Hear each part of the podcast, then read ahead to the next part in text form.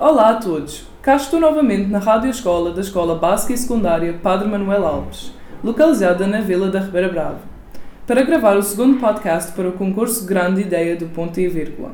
Eu sou a Lena, frequento o curso técnico de Multimédia e trago-vos um pouco da história da nossa escola, pois acredito que seja pouco provável que a conheçam.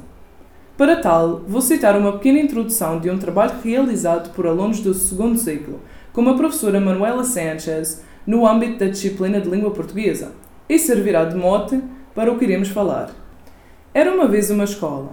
Nasci no seio de um vale profundo, entre altas montanhas imponentes e fortes rochedos ancestrais. Desta força da natureza, do ventre da terra, jorra a água em abundância, alimentou uma farta ribeira que desliza serpenteando até à foz. Enrolando-se na praia, abrindo os braços ao mar, balançando nas ondas apaixonadas. Portanto, a história da nossa escola, chamada de Escola das Gaivotas, começa aqui. Decorria o ano de 1972. As famílias do Conselho desejavam uma escola para os seus filhos, pois após o quarto ano só podiam continuar a estudar no Funchal, o que era muito dispendioso. Assim, foi feito um pedido para que tal fosse possível e, posteriormente, nasceu a escola preparatória no lugar onde ainda hoje funciona. Acreditam que a escola avançou mesmo sem edifício? Era uma escola sem salas, sem portões, sem campainha, com aulas a céu aberto. Parece mentira.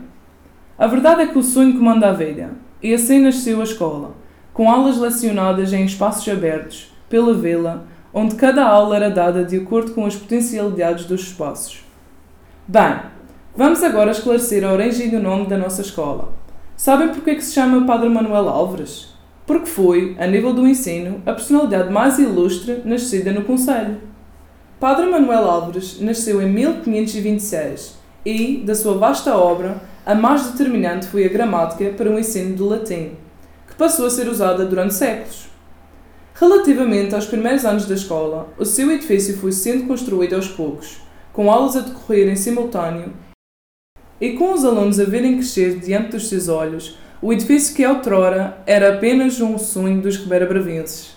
Para terem uma ideia da importância do nascimento desta escola, ela passou a ser, durante vários anos, a única com ensino secundário, fora do Funchal, e acolhia alunos dos conselhos da Calheta, Ponta de Sol, São Vicente, Câmara de Lobos.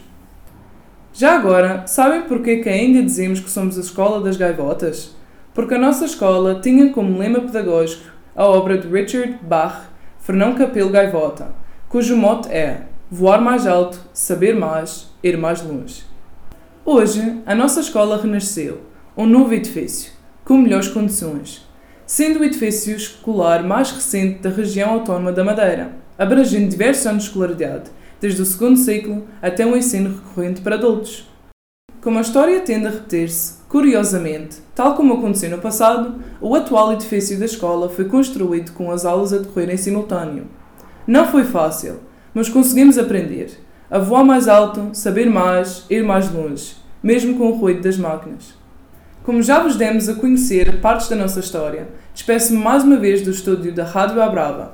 Até à próxima!